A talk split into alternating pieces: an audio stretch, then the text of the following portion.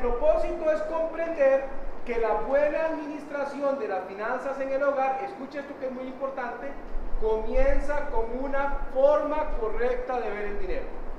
Tal vez alguien diría, bueno, para administrar bien la plata uno tiene que tener un montón de tips que sirvan en el área financiera, administrativa. Es cierto, es bueno, pero no empieza ahí. Empieza con la forma en la que usted ve el dinero. Y de eso queremos hablar el día de hoy. ¿Cómo ve usted el dinero? ¿Y cómo va a ayudar a su familia a que empiece a ver el dinero?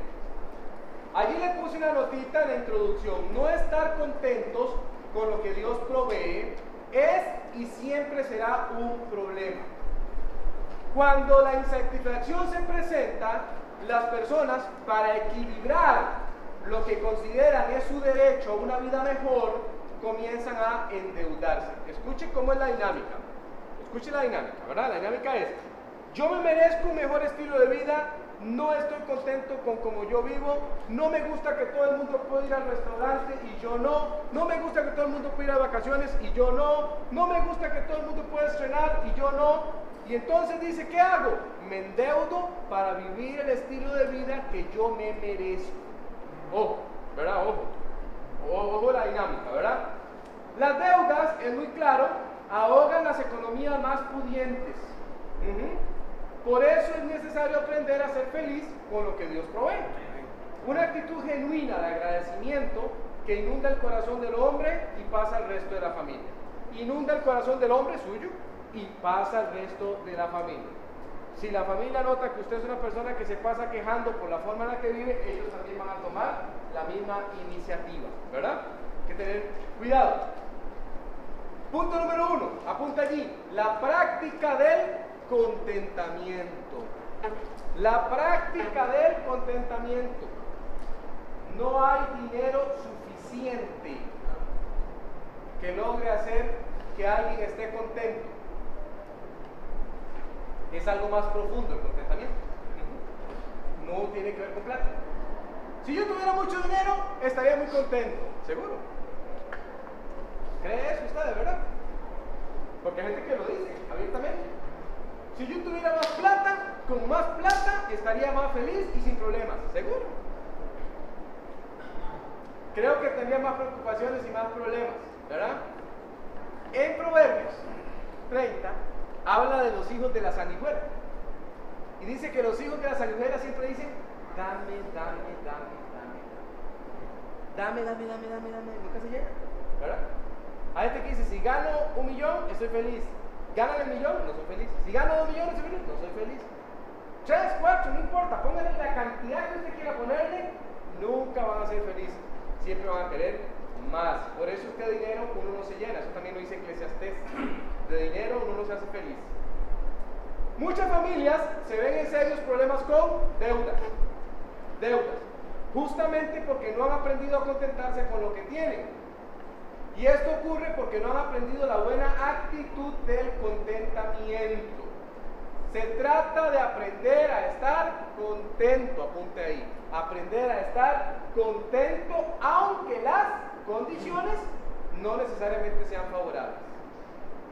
Contento aunque las condiciones no necesariamente sean favorables. No necesariamente sean favorables. Cuidado, ¿verdad? Puede ser que las condiciones no sean las mejores, está contento. Está contento. Ahora, ¿por qué está contento? Porque Dios le da la posibilidad de aprender a estar contento. Lo que estamos diciendo esta noche es que el arte del contentamiento es algo que uno aprende con Dios y no depende de las circunstancias. Eso es lo que estamos diciendo. ¿Ok? Eh, difícil, ¿no? ¿Cómo es eso? Si hay escasez, pastor, me va a decir que usted estaría contento.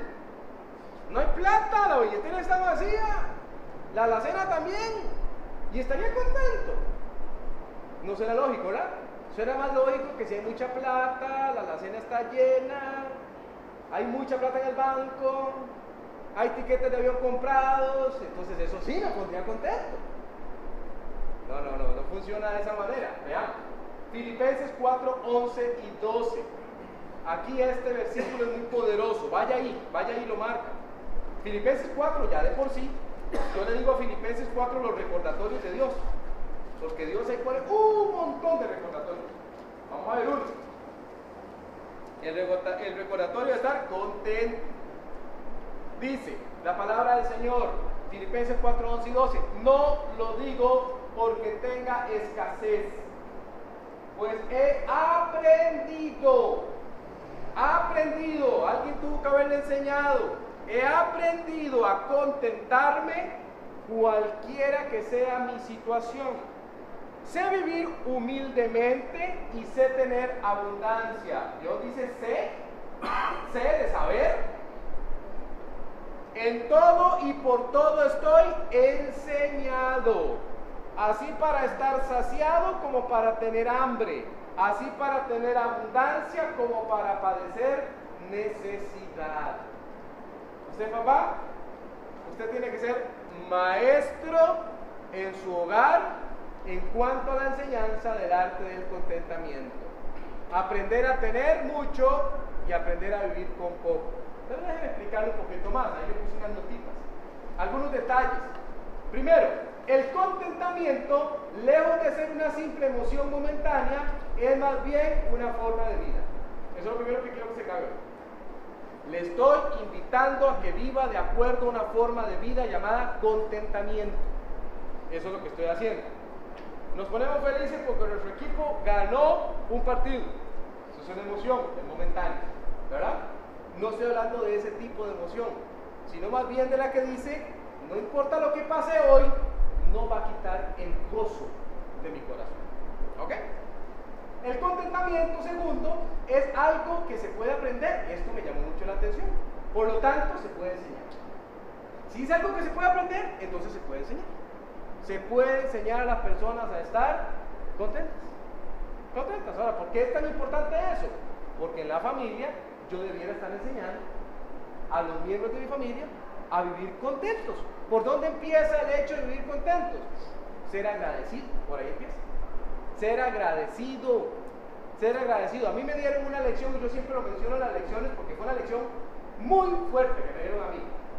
Yo estaba hablando con un muchacho y el muchacho estaba preguntándome por mi familia. En ese momento nosotros solo teníamos a Naomi y habíamos tenido una pérdida, estaba muy fresco de la pérdida. Entonces él preguntó, ¿y familia no Y yo le dije, Solo tengo, pues se usa esa frase, solo tengo una hija, le dije yo. Y acabamos de tener una pérdida. Entonces, como yo dije, solo tengo, él me agarró el brazo y me dijo, tranquilo, yo no tengo ninguno. Él me dijo eso. Me dijo, tranquilo, yo no tengo ninguno. Entonces yo me sentí mal. Y él dijo, no lo digo para que se sienta mal, don Ronnie. Y usó esta frase, él dijo, yo he aprendido que la vida es como una fila Siempre hay alguien adelante de uno y siempre hay alguien atrás. Y eso me dio una tremenda lección. Una tremenda lección. Confórmese con el lugar de la fila que usted tiene. ¿Verdad? Porque a veces estamos quejándonos porque solo estamos viendo para adelante, ¿verdad? Y aquel que tiene, y vea, y vea. Recuerde que eso es suyo, usted es un bendecido, ¿verdad? Y por estar en ese pera y desear lo que el otro tiene, no me contento con lo que yo tengo. ¿Ok? Ahí empieza a enseñar el arte del contentamiento. Aprende a estar contento con lo que usted tiene ya. Vamos a ver eso ahorita, ¿verdad? Con lo que tiene ya. Tercero, el contentamiento no está unido a las circunstancias. ¿Oyó eso? No está unido a las circunstancias. Es más profundo de lo que me pasa en un momento determinado. Mucho más profundo que eso. Mucho más profundo. Cuarto, el contentamiento es todo un arte que se sostiene en la confianza y dependencia. Ese es el punto. Confianza y dependencia en Dios. Eso es lo que está diciendo Pablo. Ahora, ¿qué cree usted que dice Pablo? He aprendido. Y él dice, por todo y para todo está enseñado. Para estar saciado como para tener hambre. ¿Qué cree que quiere decir ese para tener hambre? ¿Será que uno entrena para tener hambre? Es lo que está tratando de decir es, cuando hay que comer suficiente, como y guardo. Cuando no hay suficiente para comer, me conformo con lo que tengo y sigo adelante y espero que el Señor me provea lo que hace falta. No me estoy quejando porque no tengo. Y sigo con gozo el camino. ¿Ah? Si usted se fija en la vida de Pablo, usted verá cuántas veces dice él que pasó en angustias, que pasó con frío, que padeció naufragio, padeció hambre. Nosotros no podemos decir que hemos padecido hambre. Sería una herejía, ¿verdad? Es una mentira. Si alguien dijera aquí, uy hermano, yo sé lo que es pasar hambre, no comer en días. No, no, no, no. En ese caso nosotros, nosotros estaríamos sin duda alguna este, cayendo en un tremendo error, pero hay gente que sí. Y lo interesante de esto es que Pablo dice, aprende a estar contento a pesar de. Mm, muy fuerte, ¿no? En palabras todavía más sencillas, se trata de aprender a estar contento y sentirse satisfecho con lo que uno tiene en el presente. ¿Por qué es tan importante esto? Mis hermanos, les voy a decir por qué. Porque hay una regla sencillísima, una regla básica de la administración, básica, básica, que dice así, usted nunca gasta más, ¿más de qué? De lo que gana. Así que para que eso se cumpla, usted tiene que aprender a estar contento con lo que usted gana. ¿Cierto? Y ahí es donde empieza el primer problema. Porque si no estoy contento con lo que gano, empiezo a financiar lo que yo creo que hace falta. ¿Cómo lo financio? Con crédito. Con crédito. ¿Por qué? Porque la cuota mínima no es baja, entonces no importa. Y poco a poco me voy endeudando. Esa condición no existía antes. Antes era un poquito diferente. Era más fácil, digámoslo así. Ahora no. Ahorita le voy a hablar un poquito de eso. Pero bueno, vea. Hebreos 13, 5 y 6 dice, sean vuestras costumbres sin avaricia, contentos con lo que tenéis ahora. ¿Vio eso? Contentos con lo que tenéis mañana, contentos con lo que tendréis en un mes, contentos con lo que tenéis ahora. Porque Él dijo, no te desampararé ni te dejaré, de manera que podemos decir confiadamente, el Señor es mi ayudador, no temeré lo que me pueda hacer el hombre. Es decir, yo estoy diciendo, porque usted tiene temor del mañana, de lo que va a pasar, de lo que va a hacer, porque tiene temor. No tenga temor. Yo estoy en control. Estoy en control. Entonces esté contento con lo que usted tiene ahora. Esté contento con lo que tiene ahora. Ahora sí, son avioncitos. Vamos a ver. La dinámica es sencilla. Trate de hacer que ese avión vuele hacia mí. No llegó. Dele. Ay, ay, ay.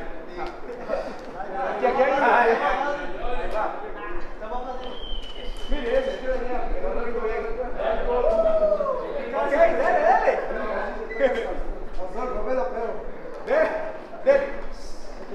¡Opa! Muy bien, para otro lado.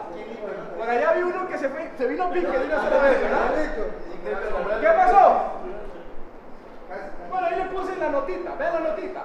El manejo económico en muchos hogares es como esos aviones de papel, que nomás los lanzas, se vienen a pique de inmediato. Así vi uno de ahorita, ¿verdad? Recuerden que todo empieza por el contentamiento. Todo empieza por el contentamiento. No haga del manejo financiero de su hogar como los avioncitos, ¿verdad? Que nomás arrancan, ¡pum! de una vez, porque arrancaron mal.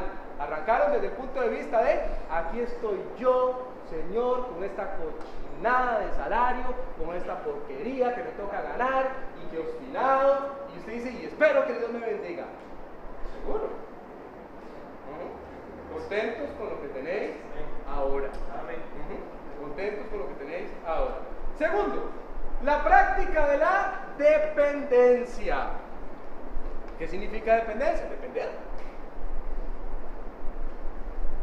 Depender. Se trata de aprender a vivir confiando. Eso es una cosa rara para muchos, ¿verdad? Aprender a vivir confiando en que Dios suplirá. Eso se llama una vida de fe. Aprender a vivir confiando en que Dios suplirá. De esa manera no trataremos de ostentar un estilo de vida que no podemos ni debemos costear. Escúcheme las dos palabras que usé ahí. No podemos ni debemos costear. En la Biblia, usted nunca, nunca encontrará que nuestro Señor Jesucristo nos manda a costear un estilo de vida X. No, más bien lo contrario. Más bien cuando llegaban y me preguntaban, te seguiré. Decía, no hay mucho dinero en esto. ¿Quieres seguirme igual? Si sí, bueno, venga, vea que ni siquiera tengo donde reposar la cabeza. Si le parece, siga adelante conmigo. Y si no, pues no. ¿Verdad? Entonces ni siquiera podemos tomar al Señor Jesús como nuestro ejemplo para decir, ay, si es que el Señor era adinerado, manejaba mucho dinero. Él tenía una vida de dependencia en su Padre. Dependencia. Creer que las condiciones, aunque no sean favorables, Dios siempre, de alguna manera, Él va a proveer. De alguna manera. Eso se llama fe. ¿De qué sirve la fe si uno nunca la ejercita, mis hermanos? ¿De qué sirve la fe si uno nunca la ejercita? De nada. Y si usted dice, siempre tengo, siempre me guardo la plata, no doy lo que tengo que dar, y, entonces, ¿cuándo vas a ejercitar tu fe? Hay que aprender a depender del Señor. Hay que aprender a depender de Él. Habacuc 3, 17 al 19, usted conoce esta porción, porque sé que sí, la tiene que haber escuchado en algún momento. Dice, aunque la higuera no florezca, me encanta como empieza el versículo, aunque, ni en las vides haya fruto, aunque falte el producto del olivo y los labrados no den mantenimiento y las ovejas sean quitadas de la majada y no haya vacas en los corrales. Y esta es la frase que me gusta. Con todo, yo me alegraré en Jehová y me gozaré en el Dios de mi salvación. Jehová, el Señor es mi fortaleza, el cual hace mis pies como de siervas y en mis alturas me hace andar. ¿Vio? Con todo. Con todo. Él dice, bueno, puede ser que abra la puerta de la casa y las ovejas se las robaron.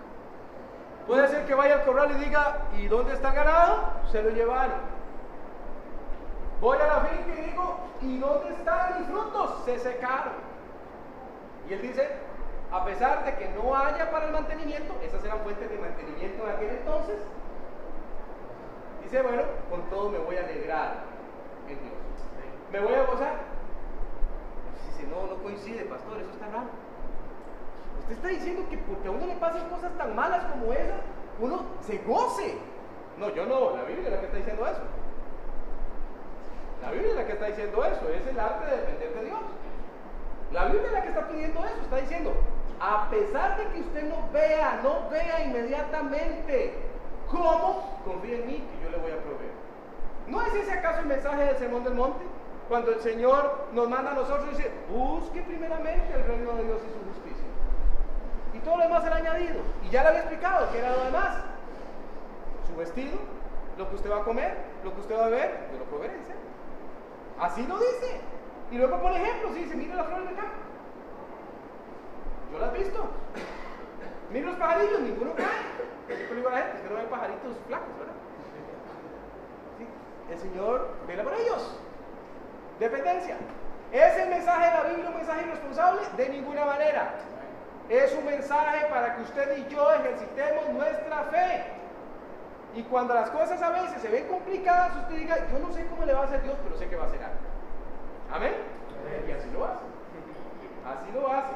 La dependencia, es la palabra que va ahí, no mira a lo que está pasando. Miras directamente a Dios. La dependencia no mira a lo que está pasando, mira directamente a Dios, ¿verdad? Mira directamente a Dios. Él promete suplirnos no solo lo material, y esa es quizás la razón más importante para cambiar la manera como nos dirigimos cuando de dinero se trata. Filipenses 4:19 es un versículo, otra vez está en los recordatorios de Dios, ¿verdad? Filipenses 4. Y la gente normalmente habla de este versículo como un versículo de plata. Es que suena muy bien, ¿no? Porque dice, mi, mi Dios pues suplirá todo. Lo que os falta conforme a sus riquezas en gloria en Cristo Jesús. Pero no solo de plata, más bien el contexto de ese versículo nos habla de otras cosas, como las que le pongo ahí. La palabra suplirá viene de la voz griega pero que quiere decir estar repleto, satisfecho, completar, suministrar. Eso es lo que hace Dios con nosotros. Veamos algunos ejemplos. Suple salud para poder buscar cómo generar dinero. Digo fuerte también a eso. Amén. Amén. ¿Qué hace usted sin salud? ¿Qué hace sin salud? Nada, se queda acostado. Yo estaba enfermo toda esta semana que pasó. trato de levantarme, me duele la cabeza. Vaya, acuéstese a dormir un rato. Tómese la pastillita. Tómese el remedio. Y quiero trabajar un rato. No puedo. Me duele la cabeza. Y si eso se extiende en mucho tiempo, usted puede llegar así enfermo y decir, me da trabajo. Y no, vaya, recupérese primero. No es plata la salud, no es plata, no fue que pero le dio la salud porque se puede ¿Qué más suple? Suple, vea qué interesante esta. Suple gracia y buena opinión para encontrar trabajo. Amén. Amén. A veces usted llega y dice, este es el filón que hay que hacer para la feria de empleo, para el trabajo, para lo que sea. Y usted dice, jamás, no me van a contratar. No me van a contratar. Soy uno más. Pero usted que le entrevistan a usted y de alguna manera genera gracia y buena opinión. ¿Se acuerda de Esther? Que después llegó a ser rey un montón de doncellas, pero dice que donde Esther caminaba, hallaba gracia y buena opinión.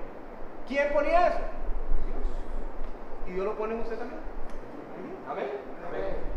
Suple inteligencia para poder rendir donde fuimos contratados. Suple inteligencia.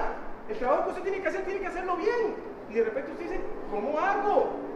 Dios le vuelve competente para que usted mantenga su trabajo donde lo contrataron. Dele gracias a Dios por eso. Suple sabiduría para saber administrar luego el dinero que se gana. ¿Mm? Suple sabiduría. De nada sirve el dinero en la mano de alguien que no sabe qué hacer con él. ¿Amén? Esas cosas da Dios.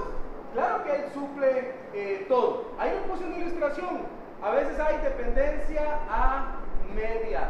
Dependencia a medias, como que sí, como que no. Cuento una historia que antes se vendían los confites, unos tarros grandotes, grandotes, una boca grande, se vendían de acuerdo a precio que se establecía y se decía, ok, se agarraba un pedacito de papel cebolla, se colocaban los confititos ahí, se envolvía y se le daba al, al niño, ¿verdad?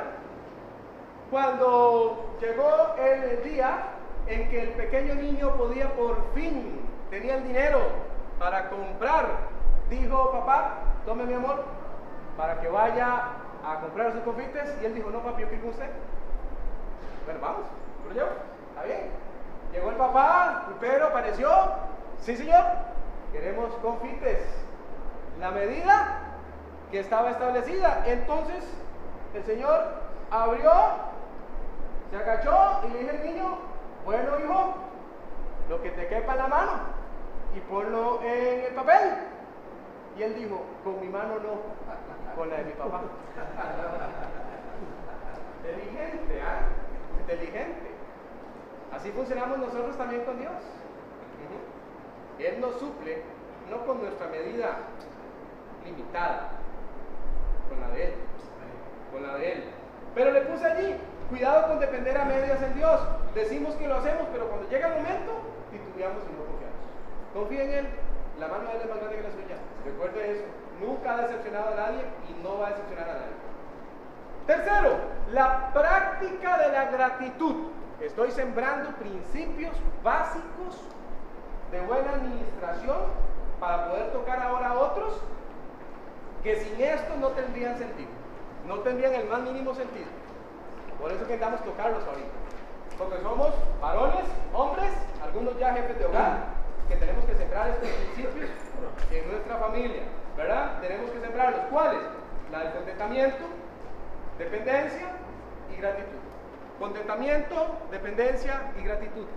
Contentamiento, dependencia y gratitud. Así es como tenemos que mover. Gratitud.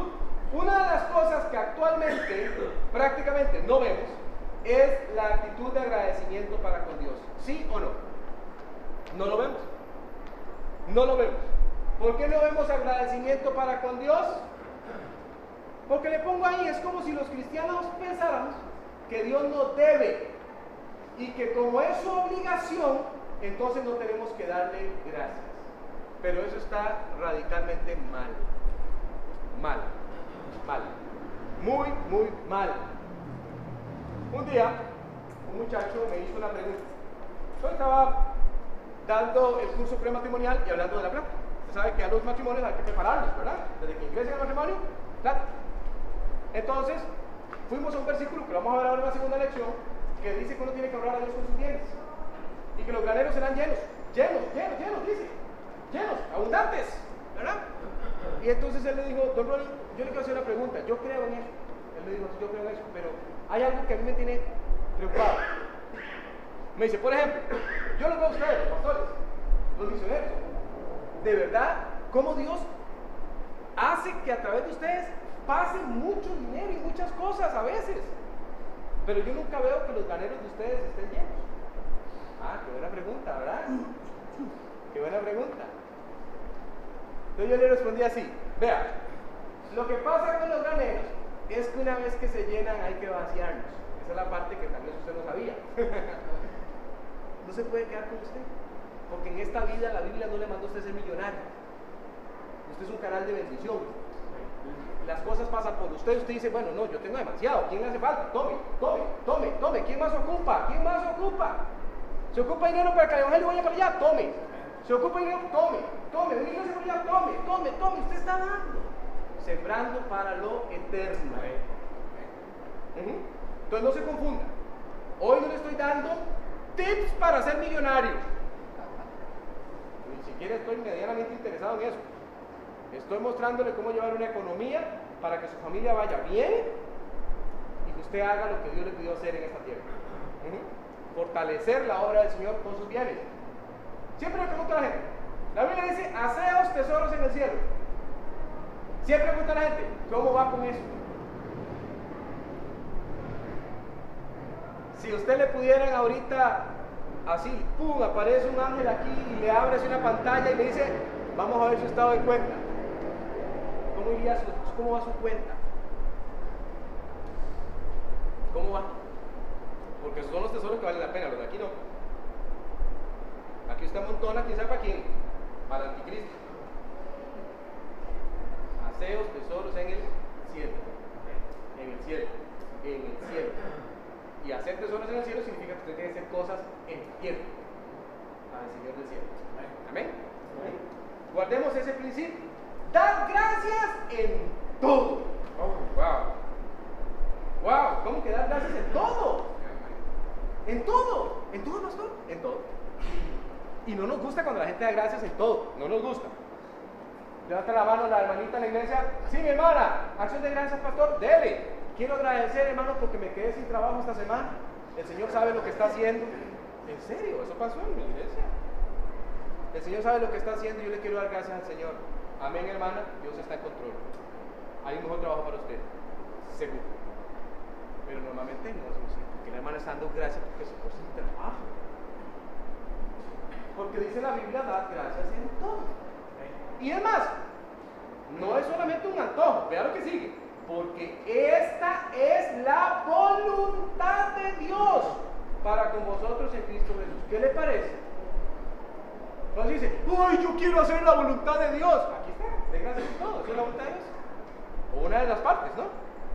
Quiero hacer la voluntad de Dios. De gracias en todo. Porque Él dice que es la voluntad de Dios, que dé gracias en todo. De gracias en todo. Vemos por esa porción que el Señor quiere que agradezcamos, pero veamos otra, Colosenses 4.2. Perseverad en la oración, velando en ella con acción de gracias. ¿Con acción de gracias? Saquemos algunas leccioncitas.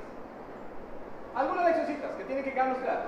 Practicar la gratitud significa dar gracias en todo momento. Ponga allí, en todo momento. En todo momento. Si hiciéramos eso, tal vez nos daría menos ganas de endeudarnos y confiar más en Dios. Confiar más en Dios. Aún en aquellos momentos donde parece ilógico hacerlo, como vimos ahorita. Practicar la gratitud es la voluntad de Dios. Apunta allí, voluntad de Dios. Para toda persona que tiene al Señor Jesús como Salvador, que al Señor Jesús como Salvador, practique dar gracias a Dios porque esa es su voluntad. Practicar la gratitud es un hábito que comienza desde la oración, y esto me interesa mucho, es un hábito que comienza desde la oración, donde se pide con fe y se agradece con convicción. Comienza desde la oración, donde se pide con fe y se agradece con convicción. Con convicción. ¿Cuándo vamos a practicar la fe? Cuando oramos.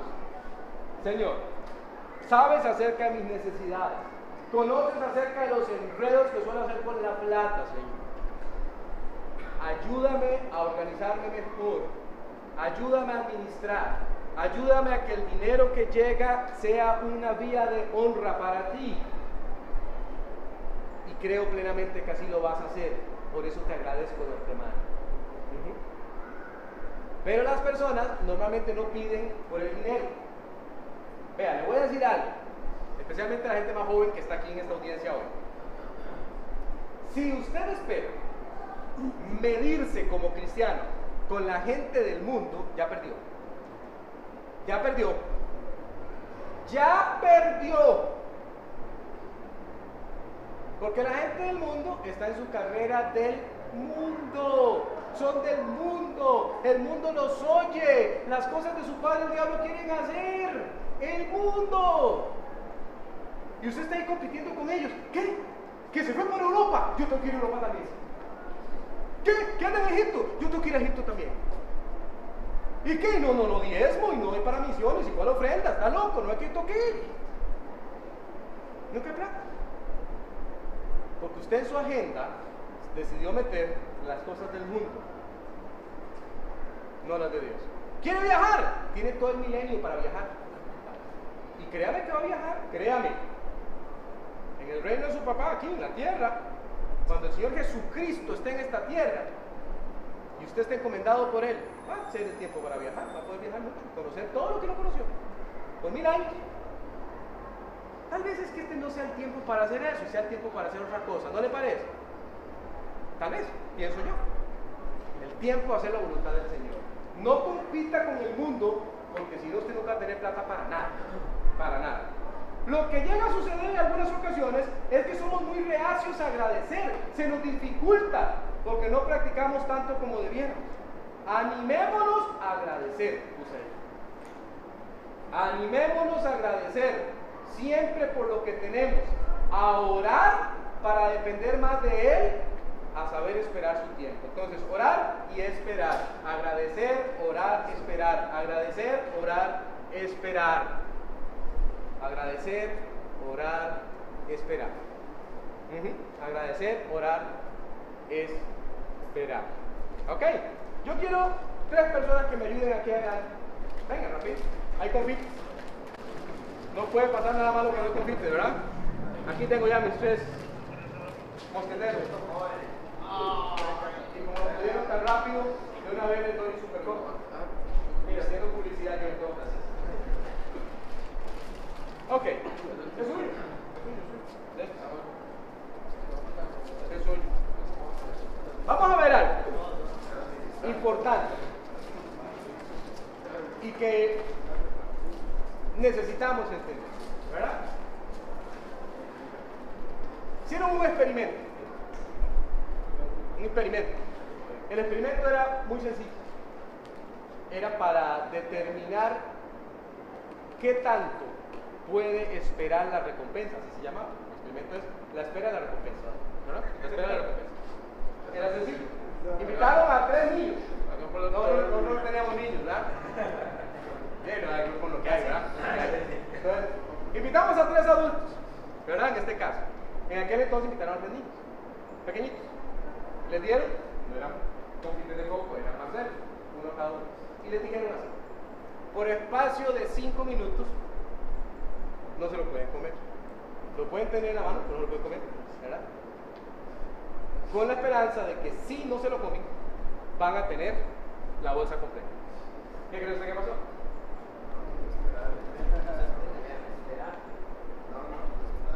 ¿En qué momento le dije yo a estos señores que se podían comer el confite?